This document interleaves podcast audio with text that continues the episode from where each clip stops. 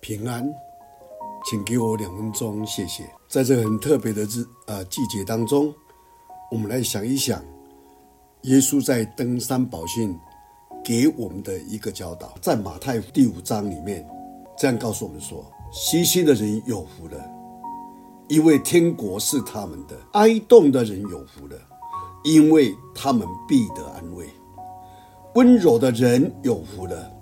因为他们必承受地土，饥渴沐浴的人有福了，因为他们必得饱足。第七节说，怜恤人的人有福了，因为他们必蒙连续。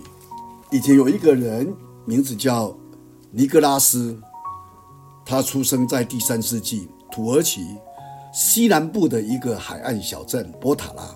他是来自一个富有的基督教家庭，而且承袭了一笔来自父母亲给他的巨大的遗产。尼古拉斯便用这笔遗遗产来帮助城里城镇里的贫困人家。那其中最有名的，就是贫妇嫁女的故事。当时有一户贫困的人家，他们家里有三个女儿。当女儿纷纷到了适婚年龄的时候，做父亲的很紧张，因为他们没有足够的钱来准备嫁妆，三个女儿的婚事就因此冻结了。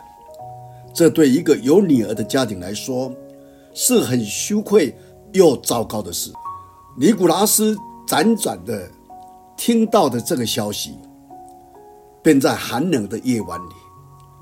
爬上了这个贫困人家不太高的屋顶上，把自己带来的金币从烟囱里面投入这户人家的家里，而这些金币正巧落在挂在火炉旁边的等待烤干的袜子。这是我们现在印象中圣诞老人会爬屋顶从烟囱送礼物来的一个开始，以及孩子。会挂起袜子的由来，女儿一个一个的嫁出去，做父亲的是满是感谢，特别想知道究竟是谁在帮助他的这个家庭。每天入夜以后，便躲在烟囱旁边，直到有天，终于看见送来金币的尼古拉先生。从此以后，只要有人受到帮助，大家就会想到。尼古拉斯，其实尼古拉斯一生都致力于慈善、教会的活动，做好事情的事迹特别多。后来叫做成了尼古拉城的主教，直到西元三百四十三年，他才过世。大家尊称他是一个圣人，并将他离开这个世界的这一天定为圣尼古拉斯日。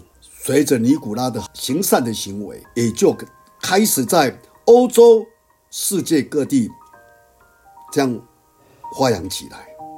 在这圣诞节里面，从互相赠送礼物当中，我们看到这个爱，而这个爱是借着在马槽里面的耶稣基督来影响各个人、各个地方。愿主今天的帮助我们。也来影响我们。当听到这个圣诞老人的故事的时候，我们不要忘记，神慷慨将爱给我们，我们也将慷慨的怜悯那些更需要的人。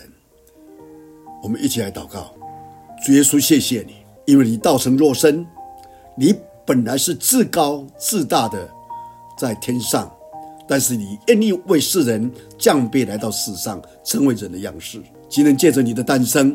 在这个世上，给多少人带来的希望，给多少地方带来的一个改变。最重要是我们自己，帮助我们，让我们今天因为在纪念你降生的日子，我们的内心的生命也再次改变，因为我们心中有耶稣基督你，感谢你，听我们的祷告，奉主耶稣基督的圣名，阿门。